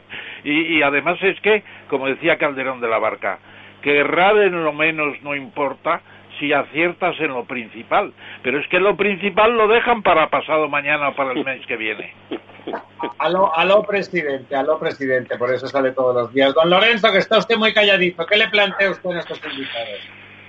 Sí, eh, bueno, la verdad es que eh, escuchando, yo estoy muy de acuerdo con lo que ha dicho el profesor Tamomes, con que creo que estamos perdiendo una, una oportunidad de oro en poder establecer un, un estudio y un análisis en profundidad de un cambio de modelo y un cambio estructural en la economía española. Es decir, eh, pensar un poco, mirar un poquito más hacia adelante y planificar inversiones a medio largo plazo sobre todo a largo plazo, que permita esta situación, que es como una especie de borrón y cuenta nueva, eh, arrancar una economía eh, más sostenible, más eficiente mucho más competitiva. Y obviamente de la única mano que puede hacerse esto, que como bien habéis dicho, es la mano de los, de los empresarios. Y pensando un poco en la mano de los empresarios, me preocupa un poco ciertas medidas que se han tomado. Es decir, este estado de, alarma, por ejemplo, eh, impide a las empresas despedir por causas objetivas. Yo creo que pocas veces una empresa podría alegar más causas objetivas que, las actuales para poder ajustar plantillas. Y las que se han, digamos, sujetado al proceso de los ERTES, eh, pues están obligados después a mantener las plantillas durante seis meses, en una situación donde esta especie de prolongación, eh, que, que, bueno, que ahora parece que se anuncia que a primeros de julio ahora sí va la buena, pero a mí bueno, este plan, ya digo que es un, despropósito, no solamente por lo de los hoteles y los comercios con cita, sino porque, bueno, eh, hay que pasar por cuatro, fases, por cuatro fases, dicen que cada uno vamos a ver a qué ritmo, pero resulta que dan de seis a ocho semanas y con lo cual no da tiempo para mucho más ritmo. Es decir, que, que aquí pasamos sí o sí, ¿no? Entonces, mm, eh, toda esta situación habrá sido cuatro meses de parada a las empresas, empresas que realmente no van a poder ni ajustar plantillas eh, durante este periodo, al menos hasta julio, aunque ya están diciendo que las fronteras pueden estar cortadas todo el año, que el estado de alarma se podría, si fuera voluntad del gobierno, alargar muchísimo más. Es decir, ¿realmente cuántas empresas van a quedar?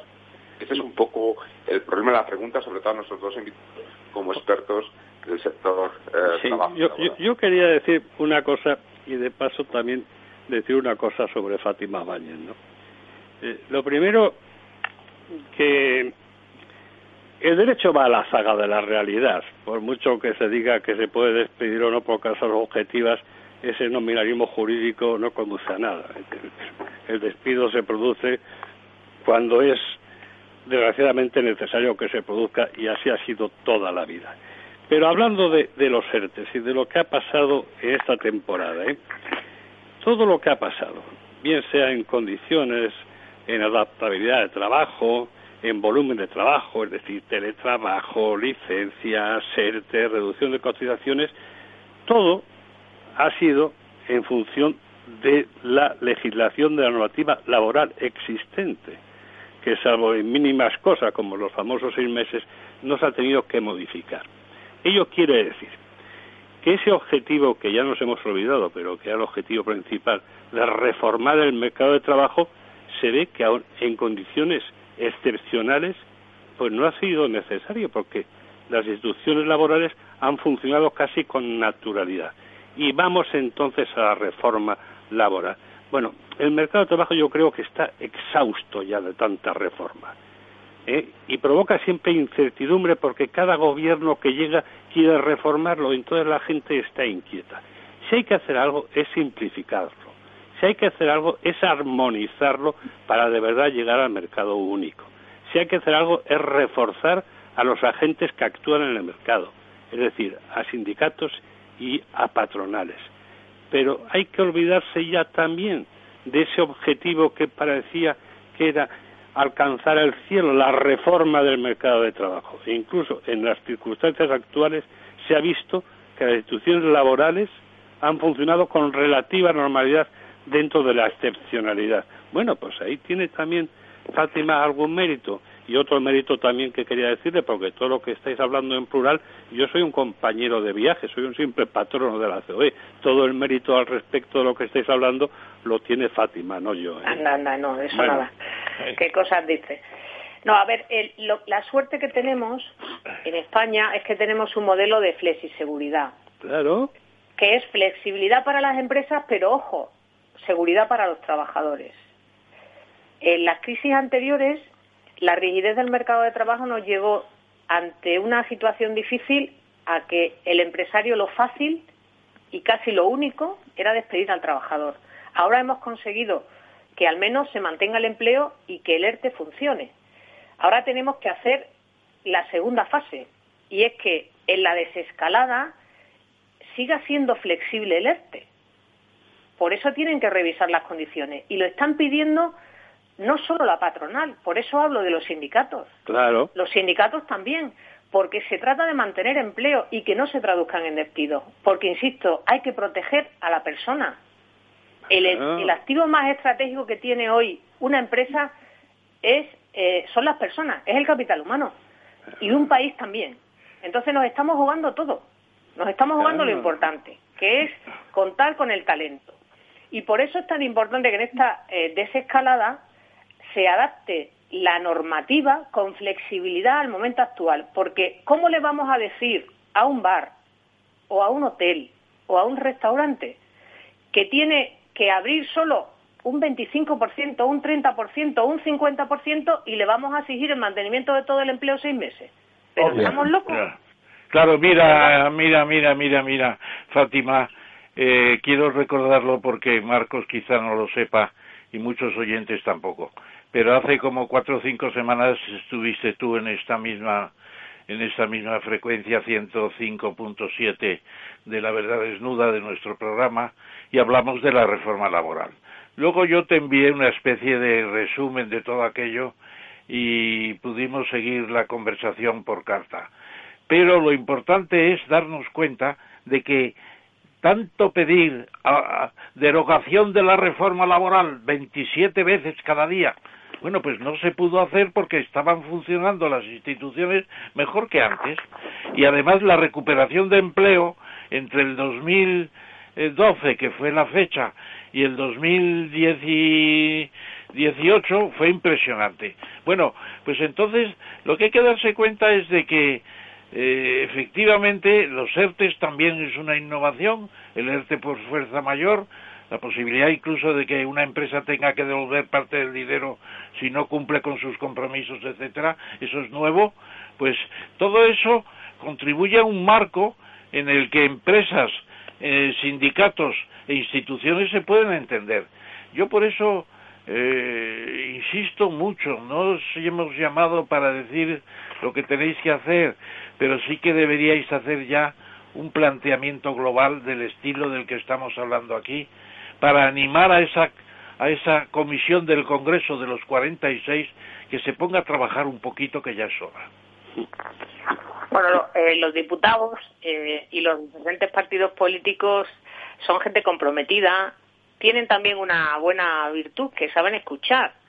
En esa comisión también, eh, profesor Tamames, también pueden ir, empezando por economistas, para que puedan mostrar la situación real de lo que vive hoy a ver si nos llaman a ver si nos llaman eh, o, otro tipo de expertos para para que también eh, se conozca eh, la opinión de la gente que, que, tiene talento y que y que tiene experiencia en superación de crisis en todos los en todos los ámbitos el económico el social, incluso el sanitario, ¿no? Y, y, y sobre todo van a contar con los interlocutores sociales, ahí estarán eh, PYME representando al mundo empresarial y estarán los sindicatos, los grandes sindicatos representativos, como decía Marcos, que tienen una importante función constitucional en la política económica y social. Es decir, tenemos una oportunidad, porque creo que además eh, la Casa del Diálogo es el Congreso de los Diputados y, debe de funcionar esa comisión. Pero, insisto, debe funcionar desde la confianza mutua, desde el respeto, desde eh, la generosidad y la humildad en los planteamientos, porque esto va de que le vaya bien a España. Los españoles están haciendo un esfuerzo impresionante y yo creo que también debemos de reconocerlo esta noche. Por en primer lugar, eh, nuestro afecto a la gente que, ha sufrido cerca eh, pues eh, la enfermedad o el fallecimiento de un familiar, ¿no? que además es una circunstancia muy complicada para todos y tienen todo nuestro afecto y todo nuestro cariño. Pero en segundo lugar, la gente que responsablemente está en casa con sus hijos, que, está aguantando bien eh, el estar eh, confinados, como lo estamos aguantando todos, eh, con mucha paciencia y con mucha entereza, reinventándonos también los que podemos trabajar desde casa, desde casa, y los que tienen también que, estar pendientes de, de, los más pequeños, pues ayudando en la educación con, con los profesores desde el colegio eh, por vía telemática. Es decir, estamos haciendo como sociedad un gran esfuerzo y todos merecemos que en la salida eh, se tenga todo eso en cuenta, porque nos estamos jugando, pues eso, la prosperidad, eh, el empleo y el bienestar de, de, una década, ¿no? En estos meses. Y, y yo creo que tenemos no solo el derecho, sino la obligación todos de hacerlo bien.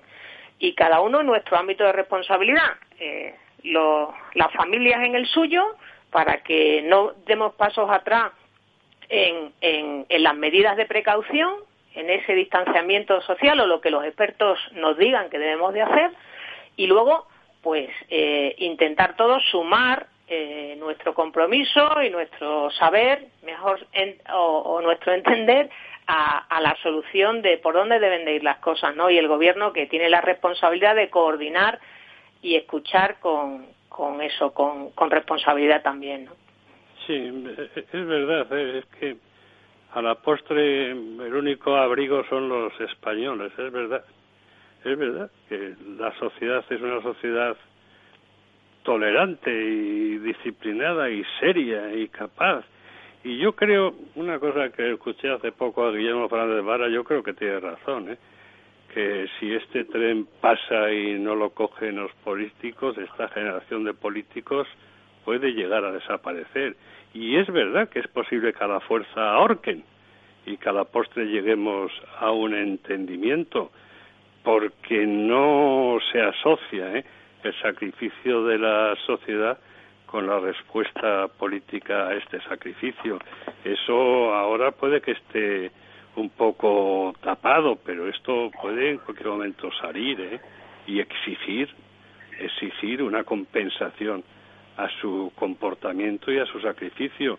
Y es verdad que es mejor, es mejor sociedad, es mejor sociedad la civil que, que la política, es verdad, y duele decirlo a gente que desde hace tantísimos años estamos metidos en estos berenjenales, pero bueno, es lo que hay. Bueno, y también eh, en este momento hay que también agradecer, eh, seguro que, que Marcos comparte conmigo esta, este último comentario, ¿no? Que los medios de comunicación serios como, como el que tenemos la suerte de compartir reflexiones esta noche en Con Capital Radio, ¿no?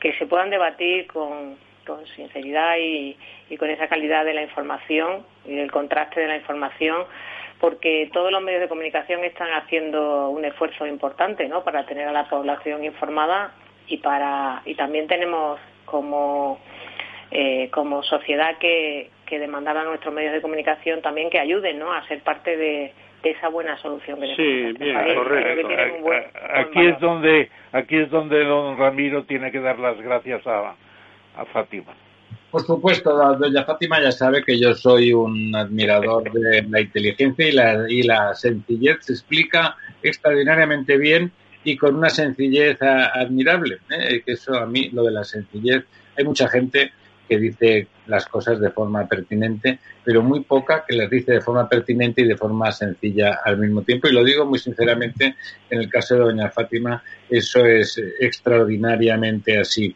De todas formas, yo antes me gustaría que antes de despedir a nuestros invitados, dejando la puerta abierta, que igual que doña Fátima nos ha hecho la merced de volver a cabo de pocas semanas. Eh, esta siga siendo una tribuna en la que ellos eh, impartan cátedra o por lo menos opinen y ayuden a nuestros oyentes a, entender cuáles son las mejores posiciones. Eh, a mí me parece que siendo el sector empresarial un sector por definición creativo, un, sector por definición proactivo, porque no puede ser de otra manera, no hay empresario que no sea creativo y proactivo en mayor o menor medida, si no, no es empresario. Me parece que nuestra cultura política, una cierta tradición de, asentimiento al poder político, eh, que probablemente viene de, décadas anteriores y con, configura una cierta cultura política de nuestro país, yo echo de menos que eh, de forma más asertiva proponga cómo habría que hacer la desescalada en, por lo menos, sector a sector, porque no hay grandes principios generales metafísicos. Oiga, pues eso es muy difícil. Pero sector a sector me parece que España necesita una cierta asertividad de los empresarios, no buscando el interés, sino como han demostrado en esta crisis, poniéndose completamente, poniendo todo ese talento una de las cosas evidentes es cómo el gobierno en más de una ocasión ha intentado tapar esa eficiencia descomunal y esa eficacia con que los, empresarios han conseguido aportar, ayudar a la, crisis estrictamente sanitaria desde sectores que no son estrictamente sanitarios, pero que han tenido esa capacidad ejecutiva de quien está acostumbrado a tomar decisiones en, en escenarios cambiantes. ¿eh? ¿Qué puede, no puede haber, no hay, no va a haber a través de ustedes o a través de, las, de esas organizaciones una cierta propuesta proactiva de cómo hacer las cosas, doña Fátima y don Marcos? Bueno, yo creo que, que a la postre, si no es sectorial, no será. O sea que se impondrá, la, es que es imposible, se impondrá la realidad sectorial. Y una vez que descendamos a la región sectorial el protagonismo de los actores sociales y económicos es mucho mayor, más capaz y con más conocimiento. Y la verdad que estoy insistiendo mucho en ello, pero es que últimamente me he obsesionado un poco, muy, muy a menudo, muchísimas veces. No, no sabemos qué se puede hacer, pero sí sabemos cómo se pueden hacer las cosas. Y solamente se pueden hacer desde el entendimiento y desde la razón. Solamente solamente, no, no cabe. Y esto es lo más importante. Se tienen que poner las pilas, tienen que apoyarse en la razón, en el respeto y en el entendimiento. Es fundamental, en un marco, insisto, institucional muy frágil, muy frágil. Y sabe Ramón perfectamente la importancia que tiene el capital institucional para todo país. O sea que sigue siendo fundamental. Hay dos cosas que son las personas y las instituciones. El factor estratégico, el factor humano, solamente se activa a través del conocimiento y de la educación. Esa es la palanca estratégica. Y un espacio institucional hospitalario, leal, cohesionado. Y la verdad que estamos carentes, desgraciadamente, de ambas cosas. Fátima. Pues sí, no, lo ha dicho muy bien Marco. Creo que, que no me queda nada más que añadir, ¿no? Es eso la importancia y, y, los españoles esperan eso también de nosotros, que lo hagamos de esa forma, eh, priorizando lo importante que son las personas y eh, haciéndolo desde las instituciones con responsabilidad y con compromiso. Y eso creo que estamos a tiempo de hacerlo y hacerlo bien, porque como mensaje final yo siempre quiero poner eh, en valor el país que somos, Hemos superado crisis muy difíciles en el futuro, en el pasado, perdón. Hemos superado crisis muy difíciles en el pasado y lo hemos hecho juntos y esta eh, no va a ser diferente. Eh, eh, hay futuro y, pasa por eso, por el, consenso y el concierto de todo un país en la misma dirección.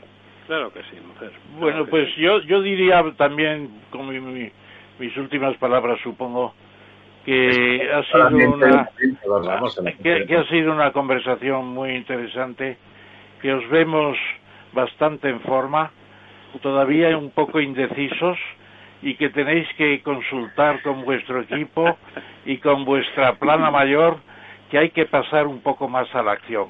No esperar a que venga todo dentro de mes y medio del Congreso de los Diputados en formas eh, difícilmente asimilables y operativas.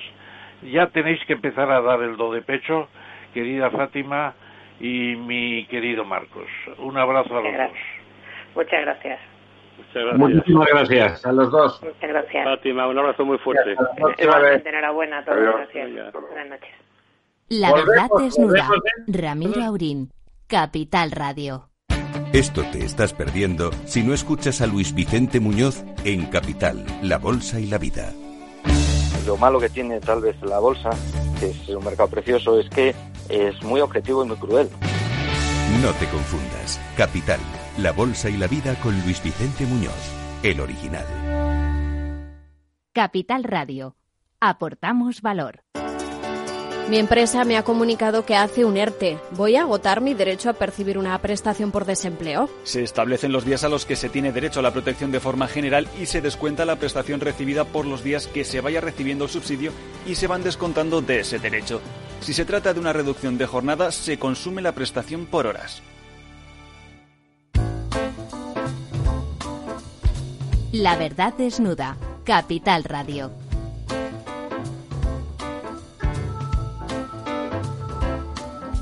Bueno, don Ramón, aquí estamos de nuevo. Aquí estás de nuevo en nuestro quid pro quo. Eh, usted y yo somos más de acción, ¿verdad? Eh, al final decíamos, pero bueno, pero coger el toro por los cuernos, que esto es lo sí.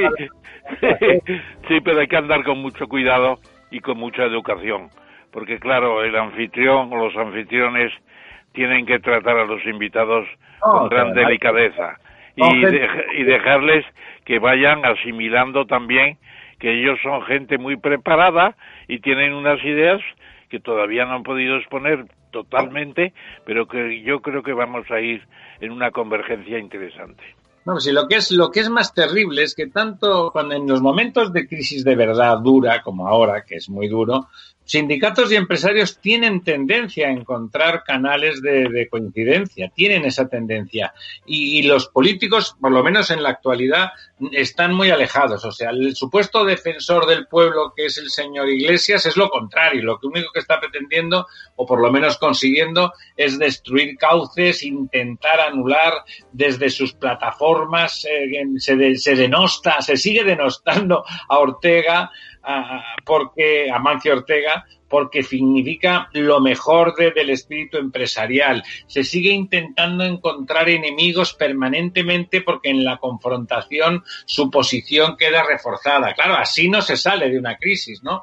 El Partido Socialista tiene otra tradición. El Partido Socialista tiene otra tradición, pero el presidente, como usted decía hace unas semanas, en feliz expresión, parece tener un cierto síndrome de Estocolmo con relación al vicepresidente segundo. Pero bueno, vamos a, vamos a esperar que, las propuestas esas afloren, ¿no? Y escuchabas, era, era fácil escuchar. Hoy decía Ferran Adrià, le escuchaba en una entrevista radiofónica, y era impresionante, claro, decía una cosa obvia pero impresionante. Dice, la gente no es consciente de que nuestros hoteles y restaurantes van a dejar de recibir 60 millones de clientes este año. Claro. 60 millones de clientes, don Ramón. Sí, sí, sí, sí. Sí, sí, sí, sí. decir la cifra para que de pasta de boniato, ¿no? Claro. Tremendo, tremendo. Mire, voy a hacer una apreciación quizá inesperada, pero que va resumiendo también lo que es el país. Ortega, para muchos, hace 60, 70 años, era el torero de, de Borox, de cerca de Toledo, y era una eminencia. Yo le conocí personalmente pero también hace 80 años era Ortega el filósofo. Ahora tenemos a don Amancio Ortega, que es un personaje de categoría comparable, porque lo que ha significado en innovación empresarial en España es impresionante. O sea que, bien por los tres Ortegas, los tendremos en cuenta los tres. me parece muy bien, don Ramón. Me gustan, me gustan la, las lecciones de, Ortega y Gasset es impresionante lo actual que son, leerlo. Que son, en el caso de Cataluña, bueno, eh, en el caso de saber lo que pasa, dice, lo que pasa es que no sabemos lo que pasa, decía Ortega. No, lo, leí muy de jovencito y de golpe estos, estos, estos meses los estaba volviendo a leer y me parecía descomunal, me parecía impresionante la actualidad. Impresionante, impresionante, impresionante. Yo creo que no hay ningún otro autor que sea más actual y que haya trascendido mejor en el tiempo. Pero bueno, vamos, adelante con nuestro kit pro quo, que además hoy lo hemos gastado menos. Normalmente, como son temas de actualidad, los gastamos un poquito durante nuestra tertulia, pero hoy se han gastado poco. Eh, tenía usted aquí un, resumen de cómo, de cómo ha aumentado la nómina del Estado, la nómina pública, de una forma o de otra, hasta los 25.000 millones y cómo se distribuye eso entre 21 millones de personas que de una forma u otra son dependientes del Estado. Efectivamente, hay nada menos que algo más de 4 millones, 4 millones 100 mil de personas pendientes en el futuro del ERTE. De los eh, ERTES, expedientes de regulación temporal de empleo, que se llaman, y que se han hecho cientos de miles, con cuatro millones y cien mil personas que mantienen su, percepción, su percepción del 70% del salario, pero que claro, que no sabemos qué va a pasar con ellos dentro de tres, cuatro, cinco, seis meses.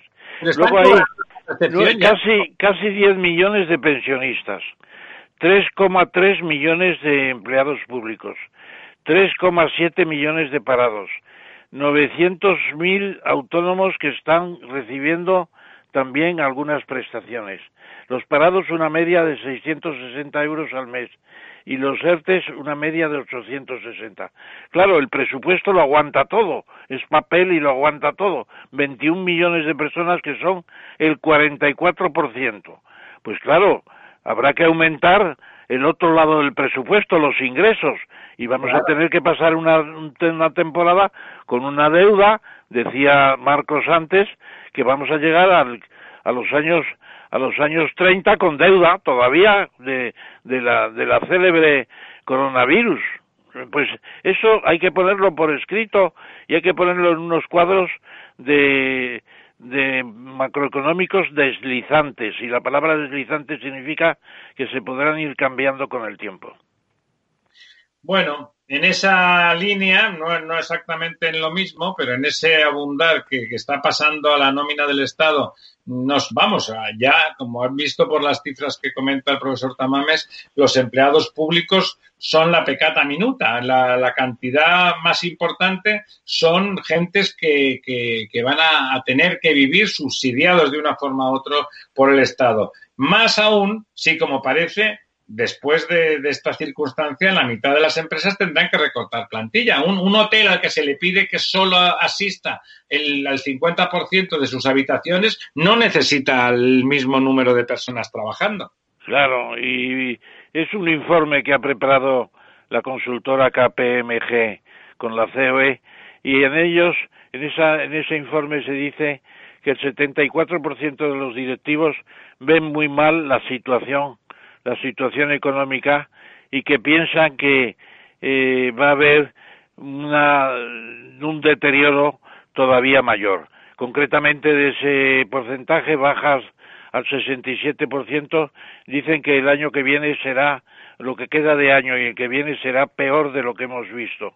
Y luego solo un 12% de los empresarios españoles piensan que sus ingresos van a aumentar el año próximo. Es tremendo es tremendo y el 41% dicen que habrá que retocar las, las, las plantillas, es decir, seguir despidiendo gente porque no hay más remedio para salvar las empresas.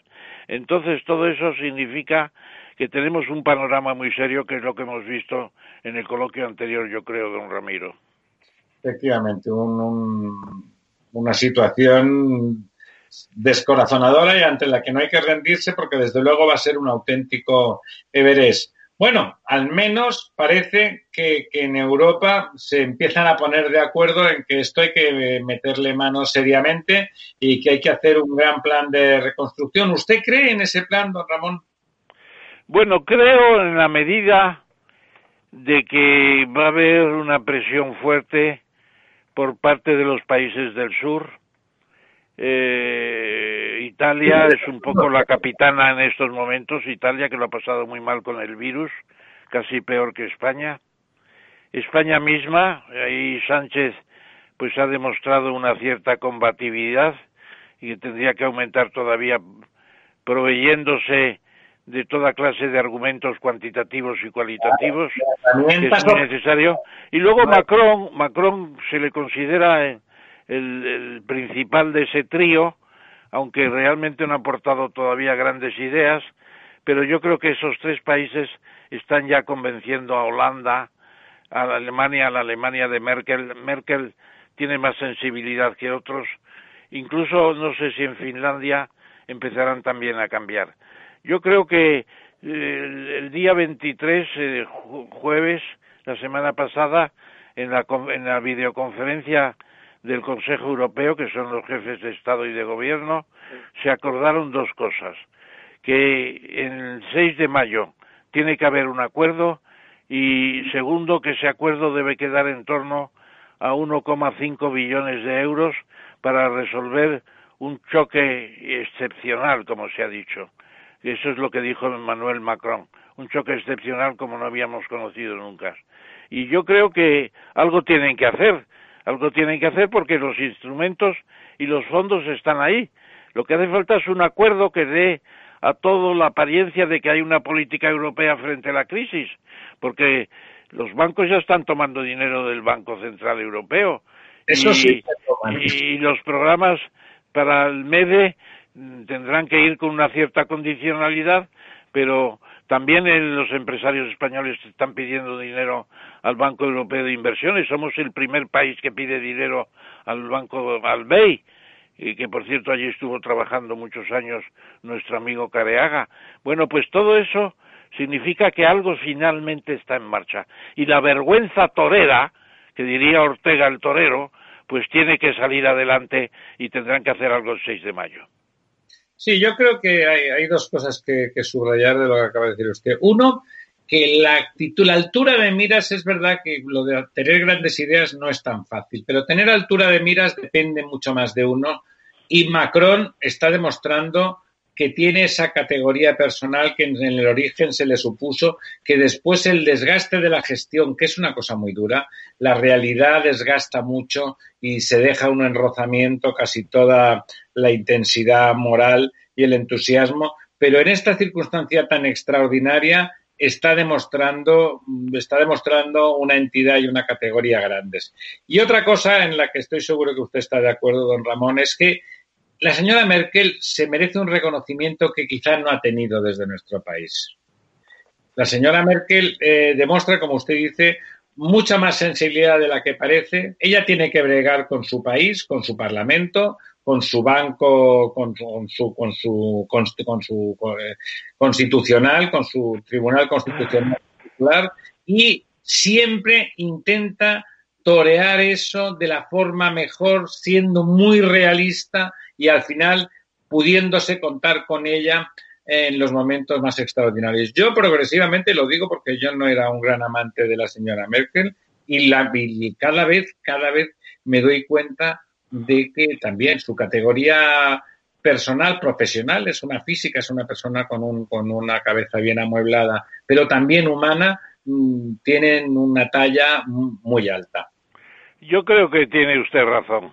Además, yo creo que está madurando desde el principio ya lleva muchos años al frente, pero fíjese usted que escogió a una sucesora heredera de la de la dirección de Alemania, eh, mucho más joven, y que ha pasado, pues se ha desfondado antes de empezar a tener responsabilidades. Yo creo que en parte ella misma ha contribuido a decirse, ¿por qué no seguir una temporada más. Yo creo que se va a presentar de nuevo a las elecciones y las va a ganar ya seguramente sin el partido el partido socialdemócrata. El caso es que ella sí influyó, y lo ha dicho usted en cierto modo, el Tribunal Constitucional de Alemania estaba en contra de muchas actuaciones del Banco Central Europeo. Bueno, votó en contra, sentenció en contra. Ah, pero aquí vino la señora Merkel y dijo, la justicia europea está por encima de la justicia alemana y el Tribunal de Justicia de la Unión Europea es el que finalmente sancionó que lo que estaba haciendo el Banco Central era correcto y justo. O sea que eso si no hubiera habido una señora Merkel ahí favoreciendo esa sentencia, ¿qué habría pasado? No lo sé. Pues desde luego nada bueno. Y otro tema, otro tema que hemos comentado levemente y que es muy importante, o sea, no hace poco nuestro amigo don Julián Núñez nos comentó que estaban preparando un documento importante, serio, sobre las eh, posibilidades, sobre las obras que eran pertinentes, las obras que eran importantes y que abarcaban, que nos prometió que, lo podríamos presentar eh, en cuanto estuviera, en cuanto estuviera redactado, pero que nos avanzó que podía llegar hasta los 160.000 millones en obras de un tipo o de otro perfectamente justificadas y un montón más en nuevas concesiones. Parece que el ministro Ábalos eh, está en contacto con, los sectoriales y con las empresas y su idea es promocionar un, un plan Keynes, vamos a llamarle. Hombre, un plan Keynes, Keynes, no sé si será. Yo diría un plan Monet, por lo que dije antes de cómo la modernización de Francia con la, con la buena eh, planificación indicativa, no la de don Laureano López Rodó, la, la, la democrática de, de la ruptura de la Francia que salía de la guerra. Bueno, pues un plan Monet o un plan sencillamente español de infraestructuras y vivienda. Me parece muy importante la iniciativa de Ábalos que ha recogido los acuerdos de la Federación de la Construcción y concretamente, como usted ha dicho, de Julián Núñez y de Jaime Lamor Espinosa, que también tiene una asociación que es ANCI, de constructores como Seopan lo es de los grandes, pues esta es de los medianos. Y juntos se han puesto de acuerdo también con los sindicatos para promover ese plan de 160 mil millones, que suena muy grande la cifra, pero es que son muchas cosas las que hay que hacer en todos los terrenos, y no solamente el AVE, el AVE es una parte solo, una pequeña parte en comparación con lo mucho que hay que hacer. A mí me ha parecido una iniciativa porque el, el planeamiento de salir de una crisis necesita también un programa a largo plazo. ¿A usted, don Ramón, no le parece, por ejemplo, que es verdad, porque una de las cosas que se espera de ese acuerdo es que muchos de esos millones, que desde luego no están en las arcas del Estado, los proporcione el sector privado. Eh, ¿No le parece, por ejemplo, que la política de, ventas que está curiosamente ejecutando don Florentino Pérez en su ACS, por cierto, con mucho éxito. Podría uno pensar que no son momentos para, las aventuras, pero claro, don, don Florentino, que no da puntada sin hilo, seguro que no lo considera aventura, sino que lo tiene bien estudiado, está recaudando, además de conseguir plusvalías, está recaudando unos buenos dineros. ¿Le parece que puede ser que esté pensando en la oportunidad de nuevas concesiones y de obras eh, financiadas desde su propia empresa como otras empresas? ¿Le parece que el sector está pensando en tener dinero disponible para poderse hacer esas obras?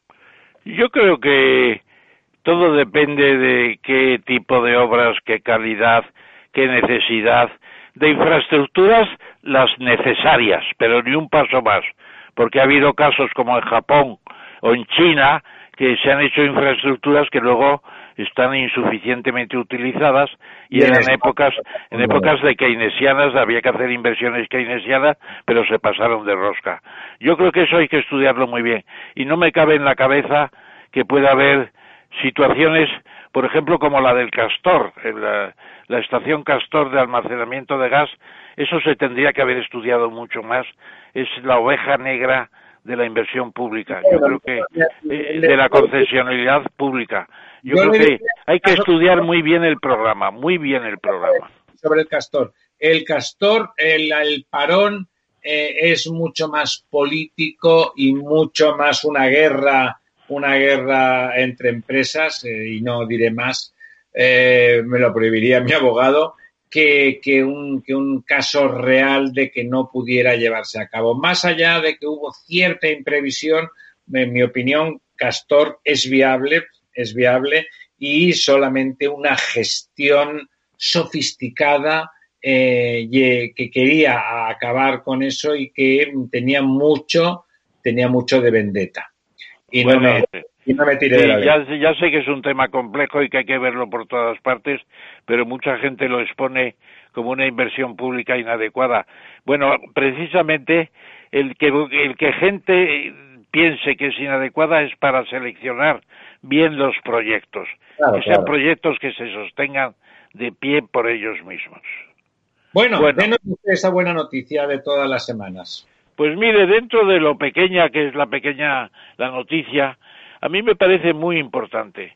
Me parece muy importante porque eh, que en, medio de la pandemia se encargue a dos astilleros privados españoles, uno en, en, Zumaya, eh, un vasco que se llama Valenciaga, como el modisto, y que en Castropol, en Asturias, eh, Gordón, una nuevo astillero también privada, se les encargue barcos de alta tecnología es impresionante.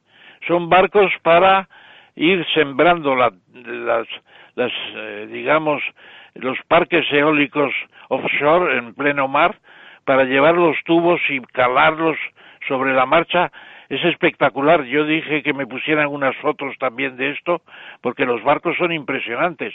Y, y, se van a hacer por dos astilleros privados por encargo de un armador noruego que, como se sabe todo el mundo, pues eh, Noruega tiene mucho gas y mucho petróleo en el Mar del Norte y se han especializado en este tipo de barcos que luego confían a empresas españolas porque son competitivas, sencillamente. Y entonces estos barcos, que no sabemos el precio todavía, pues van a ser una especie de, de pulmón para dos empresas importantes españolas, que no todo es Navancia, Navancia es importante y en el terreno militar no tiene, no tiene eh, competencia en España, pero en el terreno civil hay pequeños astilleros impresionantes de calidad. Pues y, han sido, y han sido premiados, han sido premiados.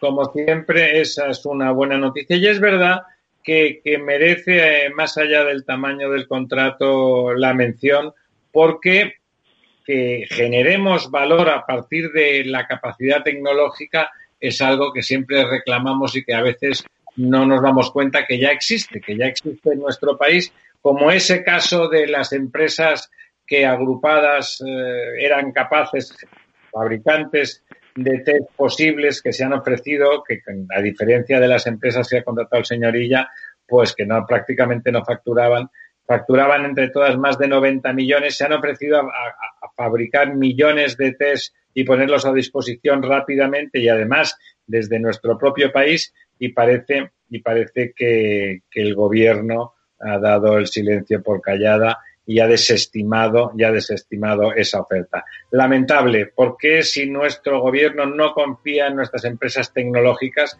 ya sean biotecnológicas, ya sean astilleros o ya sean del sector que sean, difícilmente confiarán los demás.